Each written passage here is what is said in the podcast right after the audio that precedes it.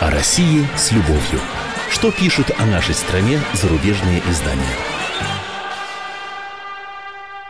В четверг, 4 апреля, НАТО отмечает 70-летие.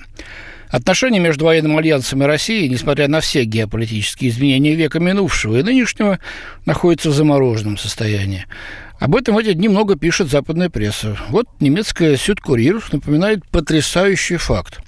31 марта далекого 1954 года в тогдашнюю штаб-квартиру НАТО в Париже поступила заявка от советского руководства с просьбой вступления СССР в НАТО. Конечно, с некоторыми условиями. Москва тогда настаивала, что принцип суверенитета каждой страны должен обязательно быть сохранен, вмешательство во внутренние дела недопустимо.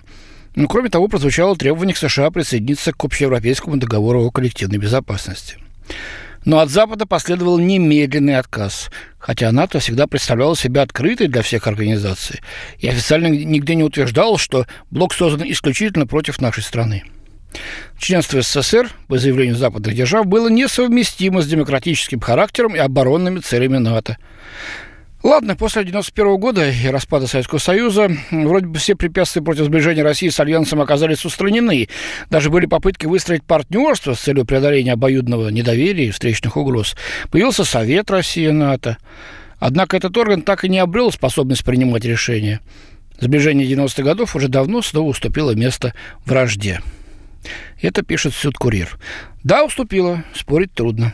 Но почему так получилось-то? Говорю уже я.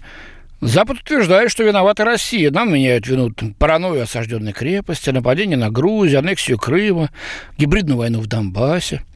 Но кто, простите, начал расширение блока на восток, легко обманув тщеславного Горбачева, купив за буквально конфетные фантики этого бывшего комбайнера, жаждавшего мировой славы, но такого и не ставшего подлинным политиком кто расфигачил Югославию в 1999 году, несмотря на наши возражения, но прекрасно зная, что мы не в силах тогда этому были помешать. Кто высокомерно проигнорировал позицию Москвы по Ираку, Ливии, но про Грузию вообще молчали бы.